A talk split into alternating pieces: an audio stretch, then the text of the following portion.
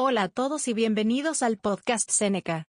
En este podcast vamos a aprender sobre la fuerza centrípeta. Cualquier fuerza que causa movimiento circular se conoce como fuerza centrípeta. Cuanto mayor es la fuerza centrípeta, menor es el círculo. La dirección de la fuerza centrípeta es siempre hacia el centro del círculo.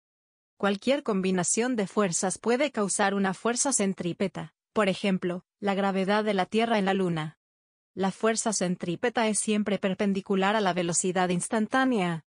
Es muy importante recordarse del cálculo de la fuerza centrípeta. Según la segunda ley de movimiento de Newton, la fuerza neta es la masa por la aceleración. Para resumir, cualquier fuerza que causa movimiento circular se conoce como fuerza centrípeta.